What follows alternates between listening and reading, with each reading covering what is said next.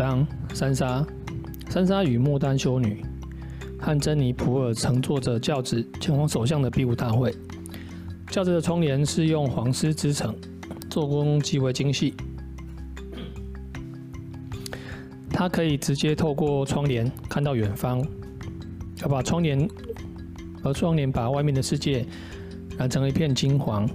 城墙外，河岸边，百余座，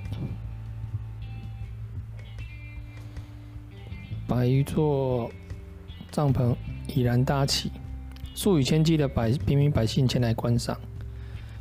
比武大会的壮观，叫三三沙看得喘不过气。闪过的铠甲，披荆挂银的高大战马，群众的高声吆喝。风中飘荡的鲜明旗帜，还有那些骑士，尤其那些，尤其那些骑士，这比歌谣里唱的还棒。当他们在猎奇的领主和贵妇们中间找到附近安排的座位时，他不禁轻声说：“这天，珊莎穿了一件绿色礼服，正好衬出她棕红色的头发，漂亮极了。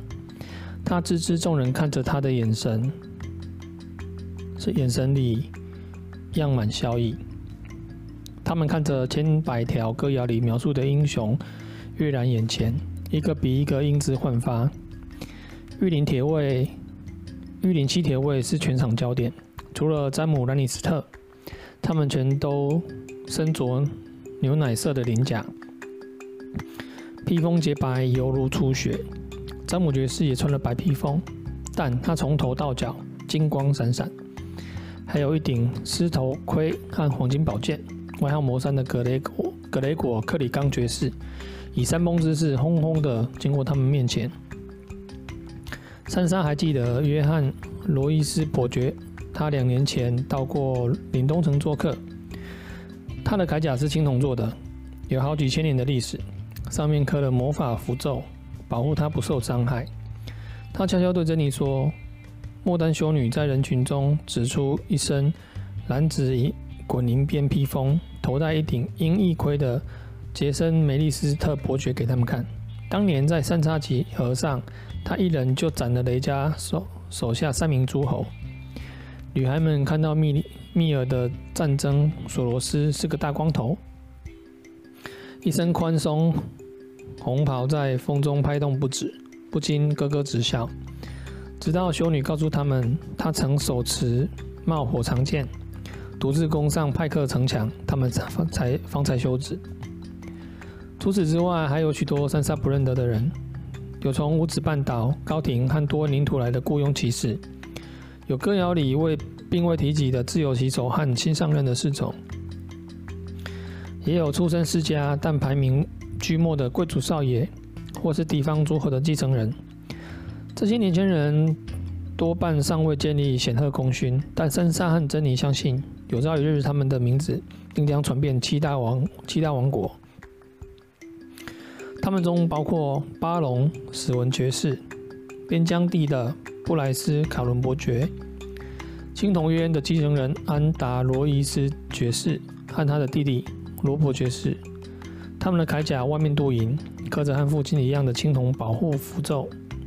雷德温家的双胞胎兄弟霍拉斯爵士和霍伯爵士，他们盾盾牌上标志着兰迪红酒的葡萄串纹章。派翠克梅利斯特杰森伯爵的儿子，来自河渡口的瑞杰瑞爵士、霍斯丁爵士、丹威尔杰爵士、艾蒙爵士、奇奥爵士、派温爵士等。六个佛雷佛家代表，通通都是老侯伯爵，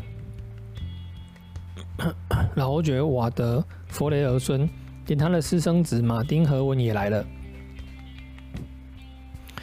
珍妮普尔承认他被贾拉巴索尔给吓着了，他是个遭到放逐的王子，来自圣夏群岛，穿着红绿交织的羽毛披风，皮肤漆黑如夜。但当他看到一头红金头发、黑盾牌上画着闪电的贝里·唐德利恩伯爵时，又宣布自己当下就愿意嫁给他。猎狗也在队伍列队长当中，还有国王的弟弟，英俊的风吉堡公爵兰里、乔里、艾琳和哈尔温是林东城和北北京的代表。别跟别人比起来，乔里就像个乞丐。他出现时，莫丹修女女嗤之以鼻，而珊莎不得不同意这句评价。乔里穿着灰蓝色的盔甲，上面没有任何纹章或雕饰。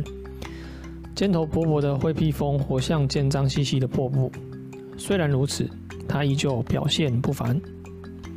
头一招上场便将霍拉斯·雷德温刺下马，第二回合又打落一个弗雷加的骑士。第三次时，他与一个盔甲和他同样单调、名叫罗罗素·布伦的流浪武士三番交手，双双方都没能将对方刺落，但布伦持枪较稳。击中的地方也比较精确，所以国王宣告他胜利。艾琳和哈尔温就没这么抢眼了。哈尔温第一次上场就被御林铁卫的马林爵士一枪挑下马，艾琳则败在巴隆史文爵士枪下。马上长枪比比武进行了一整天，直到黄昏。战马蹄声轰隆，把比武场的土地践踏成一片破败不堪的荒原。有好几次，珍妮和珊莎眼见骑士相互冲撞，长枪并列粉炸，群群众高声尖叫，都忍不住齐为齐声为支持者呐喊。每当有人坠马，珍妮就像个受惊的小女孩，遮住眼睛。可珊莎认为自己胆子比较大，官家小姐就应该在比武大会上表现出应有的风范。连莫丹修女都注意到她的仪容仪容从容，因而点头称许。弑君者战绩辉煌，他如骑马表演般轻取安达卢伊斯爵士和边疆地的布莱斯卡伦伯爵，接着又与巴利斯坦塞尔米展开激战。巴利斯坦爵士前两回合均击败比自己年轻三四十岁的对手，刚陀克里冈和他巨人般的哥哥魔山葛雷果爵士同样是无人能挡。他俩刚猛地击败一个又一个对手。当天最恐怖的事便发生在格雷果爵士的第二次出场时。只见他长枪上上翘，正中一名来自艾林谷的年轻骑士护喉夹下，因为力道过猛，长枪直穿咽喉，对方当场毙命。年轻爵士摔在离珊莎座位不到十尺的地方，格雷果爵士的枪尖打断了他的脖子。鲜血随着越来越衰弱的脉搏向外淌淌流出，他的铠甲晶亮崭新，日光照射下，他向外伸张的双臂宛如两条窜动的火纹。直到后来，云遮住阳光，火焰才没了影子。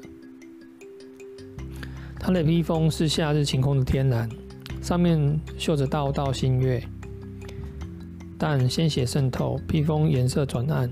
那上面的月亮也一个接一个的变得血红。珍妮普尔歇斯底里的嚎嚎啕大哭，莫丹修女不得已只好先把她带开，让她镇静下来。珊莎坐在原位，两手交叉放在膝上，看着入魔似的。这是他头一遭目睹别人丧命，他心里觉得也该哭的，但眼泪就是掉不下来。或许他已经为熟女和布兰哭干了眼泪吧。他对自己说：“若换成乔里或罗德利克爵士，或甚至父亲大人，就不会这样了。”这名年轻的蓝袍骑士和他毫无关系，只不过是个来自艾林谷的陌生人。他的名字从左耳进右耳出，现在全世界也将和他一样，永远忘记他的名字。珊莎突然明白。不会有人谱曲歌颂他的，多么令人伤感啊！随后，他们抬走尸体，一个男孩带着铲子跑进场内，铲起泥土盖住他跌落的地方，遮掉血迹。比武又继续进行。接下来，巴隆史文爵士也被格雷果打下马，南里公爵则输给了猎狗，南里被狠狠地击中，几乎是从战马上往后平飞，他的头落地时剧烈的吭了一声。全场观众听了倒抽一口气，还好样遭殃的只有只是他头盔上的金鹿角，其中一根被他压断了。当南里公爵爬起来时，全场疯狂地为他欢呼。只因劳勃国王的幼弟向来很受群众欢喜爱，他优雅地鞠个躬，将那根断掉的鹿角递给优胜者。猎狗哼了一声，把断角抛进观众席。老百姓立刻为了那点金子争得你死我活，直到最后兰里大人走进人群里安抚，方才恢复秩序。这时莫丹修女也回来了，却是独自一人。她解释说：“珍妮身体不适，已被护送回城堡休息。”珊莎几乎都忘记珍妮了。稍后，一位穿格纹披风的雇佣骑士不小心杀了贝里·唐德利恩的坐骑。被判出局，贝里伯爵换了匹马，随即被密尔的索罗斯打了下来。艾伦桑塔加爵士和索罗索布伦交手，三次均难分轩輊，连国王也无法判定。艾伦伯爵后来被杰森梅利斯特伯爵击败，布伦则输的输给约翰罗伊斯的年轻儿子罗拔。最后场内只剩下四人：猎狗和他的哥哥怪物格雷果、弑君者詹姆兰尼斯特，以及有百花骑士之誉的少年洛拉斯提利尔爵士。多拉斯爵士是高庭公爵和南境守护梅斯提利尔的小儿子，年方十六，是场上年纪最小的骑士。然而当天早上他三进三出，便击败了三个御林铁卫。珊莎从未见过如此俊美的人儿。他的盔甲，他的盔铠甲经过精心雕琢，上面的釉彩包含着千束不同的花朵。他的雪白坐骑则附以红毛毯及白玫瑰。每次得胜，洛拉斯爵士便会摘下头盔，从红毯上取下一朵白玫瑰，抛给群众里的某位美丽姑娘。当天，他最后一场决斗对上了罗伊斯兄弟的里的弟弟罗伯爵士的家传咒符，似乎也挡不了洛拉斯爵士的英勇。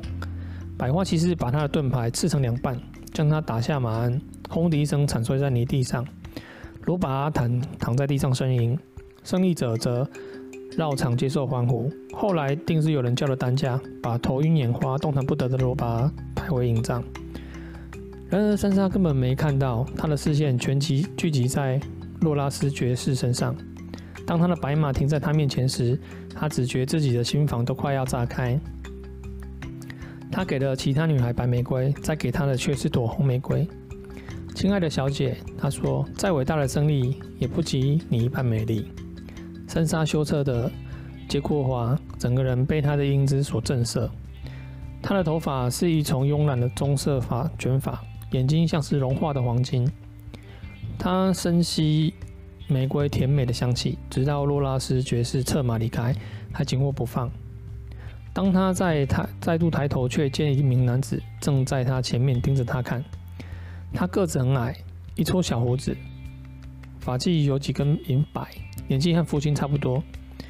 你一定是他的女儿，他对他说，嘴角虽然泛起笑意，那双灰绿色的眼睛却没有笑。你有图利家的容貌。我是三莎·斯达克，他不安地说。那名男子穿着绒毛领口的厚重斗篷，用一只银色仿生鸟系住。他有着自然典雅的贵族气息，但他却不认得他。大人，我还没有认识您的荣幸。莫丹修女连忙来解围。好孩子，这是贝提尔·贝里奇伯爵，御前会议的重臣。令堂曾是我心中爱与美的皇后，男子轻声说。他的呼气有薄荷的味道。你遗传了他的头发。他伸手抚弄了他一撮红褐发束，指尖拂过他的脸颊，然后他转过身走开去了。这时月亮早已升起，人也累了，于是国王宣布最后三场比试将等到明天早上。在团体比武前举行，群众渐渐散去，一边讨论着当日的比武盛事和隔日的重头好戏。廷臣们要员则前往河边用餐。六头大的惊人的泥牛在烤肉铁砂上缓缓转动，已经烤了好几个小时。旁边的厨房小弟忙着涂奶油和草药，直到肉烤得香香酥酥，油脂四溢。帐篷外搭起大餐桌和长椅，桌上的甜菜、草莓和刚出炉的面包堆得老高。珊莎和魔丹修女被安排在临时搭建的高台上的贵宾席，就在国王和王后的左边。当乔佛里王子在他右手坐坐下时，他只觉得喉咙发紧。自上次的事件后，他便一句话都没跟他说，他也不敢开口。起初，因为他们杀了淑女，他以为自己恨他。然而，等三莎眼眼泪流干，他又告诉自己，真正的错不在乔佛里，而在王后。王后才是他该怨的人。王后和艾莉亚，如果不是艾莉亚，就什么事都不会发生了。今晚他实在没办法去恨乔佛里，因为他委实太过俊美。他穿了一身一件深蓝深蓝的紧身上衣，上绣两排金色狮头，额间戴了一顶用黄金和蓝宝石做成的纤细冠冕。他的头发如真金一般闪亮。珊莎看着他，不禁浑身颤抖，生怕他会不理他，甚至又对他恶声恶气，让他哭着跑开。结果乔佛里不仅面带微笑，还吻了他的手，跟歌谣里的王子一样英气勃发。他对他说：“亲爱的小姐，洛拉斯爵士眼光很好，知道谁才是真正的美人。他对我太好了。”他装出严肃的样子，想要表现得礼貌而冷静。然而，他的心却在唱歌。洛拉斯爵士是位真正的骑士。大人，您觉得他明天可会获胜？不会，乔佛里道。我的狗会收拾他，不然我的舅舅詹姆也会。再过几年，等我可以进场，我会把他们全收拾掉。他举起手，赵仆人送来一瓶冰镇的夏日红，亲自为他斟上一杯。他不安地看看莫丹修女，只等到乔伯里靠过去。把修女的酒杯也倒满，他才优雅的点头称谢，然后再没说话。侍者不停斟酒，杯子从未干枯、干涸。但事后，珊莎却不记得自己尝过酒，她无需喝酒，便已陶醉在今夜的魔力下，被种种迷人的事物熏得头头晕目眩，被她梦想了一辈子，却从来不敢奢望目睹的美丽给弄得意乱情迷。吟游吟游歌手们坐在国王的营帐前，让音乐流转于暮色之中。一名杂耍艺人，在空中抛着一根根燃烧的木棍，木木棍。头脑简单的扁脸乐童，国王的御用小丑，穿着五颜六色的衣服，踩着高跷跳舞，并嘲弄在场的每一个人。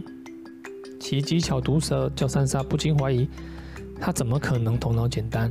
连莫丹修女在他面前也没了矜持。当他唱起寻大主教开心的小调时，他吓得把酒洒了一身。至于乔佛里，更是集所礼数于身。他整晚陪伴三莎聊天，赞美之词一句接一句，逗她笑个不停。此外，他还和他分享宫廷里的琐碎闲话，向他解释乐童的笑话等等。三莎只觉得心中犹如小鹿乱撞，便把自己说的礼仪，外加坐在他左边的莫丹修女忘得一干二净。与此同时，菜肴一道道送上端下，有浓稠的大麦鹿肉汤，撒上坚果碎片的凉拌甜菜、菠菜和李子沙拉，还有蜂蜜大蒜煮瓜牛。珊莎没吃过瓜牛，乔佛里便教他如何从瓜牛壳里挖出肉，并且亲自喂他吃了甜美的第一口。接着是刚从河里河中捕来、封在粘土里的烤鳟鱼，他的王子帮他撬开覆盖在外的坚硬泥土，露出里面的白嫩鱼肉。等肉食端上之后，他还亲自为他服务，从王后才配享有的部位切下一块，笑眯眯地放进他的餐盘。从他动作的方式，他看得出他的右手仍旧困扰着他。但他没有半句怨言。之后又上了甜面包、割肉馅饼、散发肉桂香气的烤苹果、撒满双糖的柠檬蛋糕。可珊莎已经吃得太饱，勉强剩下两个小柠檬蛋糕后，就再也吃不下了。正当他考虑有没有办法再吃第三个时，国王咆哮了起来。国劳勃国王的声音随着每道菜的端上越来越大，珊莎不时能听见他放大放声大笑，或以盖过音乐和餐具碰撞的声音发号施令，但他们距他太远，听不出他说些什么。这下每个人都听清楚了，给我闭嘴！他声如洪钟的大喝，压过了在场所有人的声音。珊莎压抑的发现国王身形蹒跚，满脸通红的站了起来，一手拿着一只高脚杯，醉得无以复加。臭女人，休想管我做这个做那！他朝瑟西王后尖叫：“我才是这里的国王，你懂不懂？这里是，这里是老子当家，老子说明天要打就是要打！”每个人都目瞪口呆。三莎看到巴利斯坦爵士、国王的弟弟兰里，还有稍早神情古怪的跟他说过话，还伸手摸他头发的矮个男孩。然而没有人出面干涉。王后的脸全无血色，像副白雪雕成的面具。她从桌边站起来，拉着裙子，一言不发的扭头便走。仆从们急忙跟过去。詹姆·兰尼斯特伸手按住国王肩膀，但国王猛地把他甩开。兰尼斯特一个踉跄，跌倒在地。国王狂笑道：“好，各伟大的骑士，老子还是有办法叫你狗吃屎！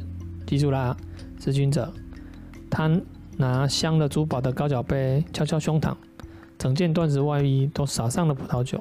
只要我战锤在手，任谁也挡不住。詹姆·兰尼斯特爬起来，拍拍尘土：“是的，陛下。”他口气僵硬地说。兰里公爵笑盈盈地走上前：“老伯，你把酒洒出来了，我帮你倒杯新的吧。”乔弗里伸手放在珊莎手臂上，把她吓了一跳。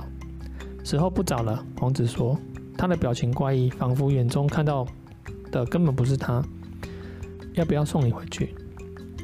不用。珊莎开口。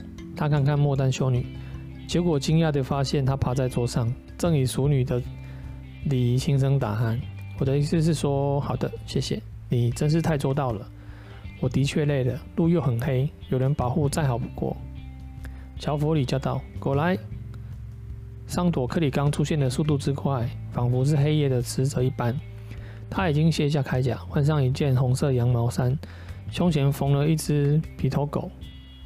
火把的光芒把他的把他灼伤的脸映得一片惨红。王子殿下有何吩咐？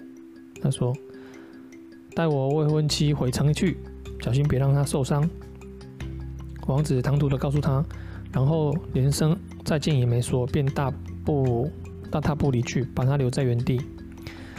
珊莎感觉出猎狗正盯着他瞧。你以为小乔会亲自送你回去？他笑起来像是受困陷阱的狗在咆哮。恐怕不太可能。他毫无抵抗地任由他拉着拉着站起，走吧。不止你需要睡，我今晚也是喝多了，明天还要打精神宰掉我老哥呢。珊莎突然一阵莫名恐惧。他推推莫丹修女的肩膀，想叫醒她，结果他的呼声打得更大声。罗伯国王跌跌撞撞，不知走哪去了。长椅已然空了一半，晚宴已经结束，美丽的梦也随之烟消云散。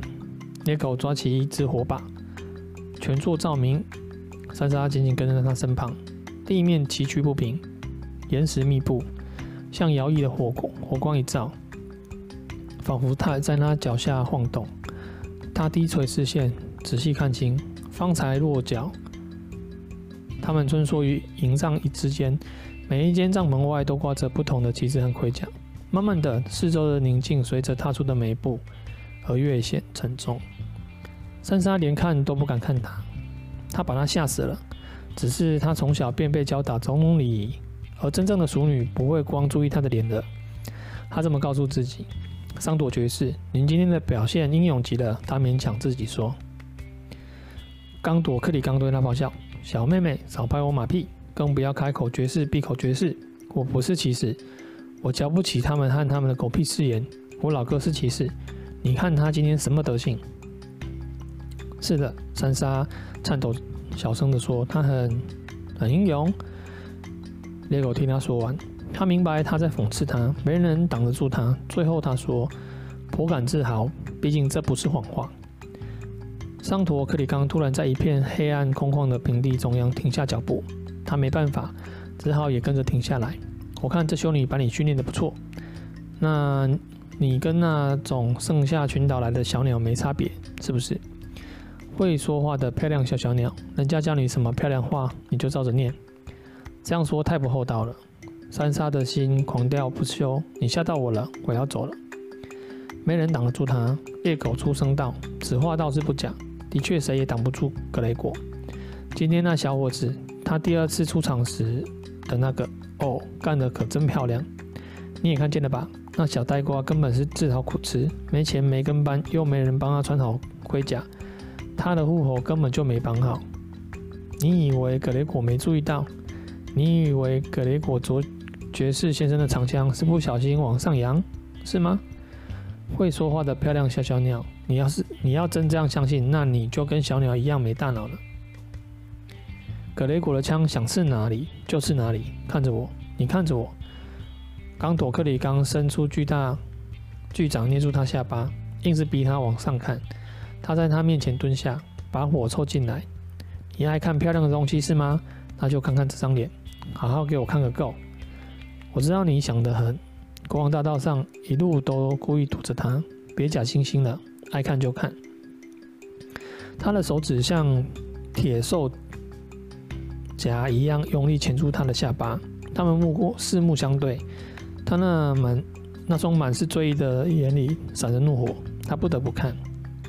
他右边脸形容憔悴，憔悴，有着锐利的颧骨和浓眉灰眼，他有个鹰钩大鼻，头发。色深而纤细，他故意把头发留长梳到一边，因为他另一半边脸半根头发也没有。他左边脸烂成一团，耳朵整块绒实，只剩下一个洞。眼睛虽没瞎，但周围全是大块扭曲的疮疤。光滑的黑皮肤硬得像皮革一样，上面布满了麻点和凹坑，以及一道道扯动就会出现润红的裂痕。他下巴被烧焦的部分，则隐约可以见骨。山上哭了起来，这时他才放开他，然后在泥地上按熄火把。没漂亮话说啦，小妹妹，修女没教你怎么赞美啊？眼看他不回答，他又继续。大多数人以为这是打仗来的，围城战，燃烧的攻城塔，或是拿火把把敌人所留下。还有个白痴问我是不是被龙袭喷到，这回他的笑比较缓和，却苦涩依然。小妹妹，让我告诉你这个伤怎么来的吧。他的声音从黑夜中传开，巨大的暗影离他如此之近，他甚至能闻到他呼吸中的酒臭。当时我年纪比你还小，大概才七岁。有个木雕师傅在我家城堡外的村落里开了店，为他和我爸，他送了点礼物给我们。这老头做玩具的功夫一流。我不记得自己收到了什么，但我想要的是格雷果的礼物。那是个木雕骑士，颜色涂得漂漂亮亮，每个关节都分开来，钉了钉子，绑了线。他可以操控他打架。格雷果大我五岁，当时已经当上了侍从，身高接近六尺，壮得像头牛，早就不玩玩具了。于是我把骑士据为己有，但我告诉他，偷来之后我一点都不快乐，我只是怕得要命。过没多久，果真被他发现。房间里刚好有个火盆，格雷果二话不说把我拎起来，将我半边脸就往炭堆里按。他就这样紧紧按住，任由任由我不惨叫不停。你也看到他有多壮，即使在当时，最后还是得靠三个成年人才有办法把它拉开。教士们成天说叫七层地狱是如何可怕，他们懂个屁。只有被烧过的人才知道地狱是什么模样。我爸对别人说是我床单着了火，然后我们家师傅给我们抹了油膏，油膏。格雷果也抹了油膏。四年之后，他们也为他涂抹七圣七神圣油。他跟着被勇了骑士的誓词，雷加坦格利安便拿剑拍拍他的肩膀说：“起来吧，格雷果爵士。”安雅的声音渐渐淡去。他静静地蹲在他面前，如同暗夜中矗立的庞然巨物。而他什么也看不清。珊莎可以听见他急促的呼吸，突然发觉自己正为他感到悲伤。最初的恐惧不知怎么的已经消失无踪，沉默继续下去。到后来，他又害怕起来。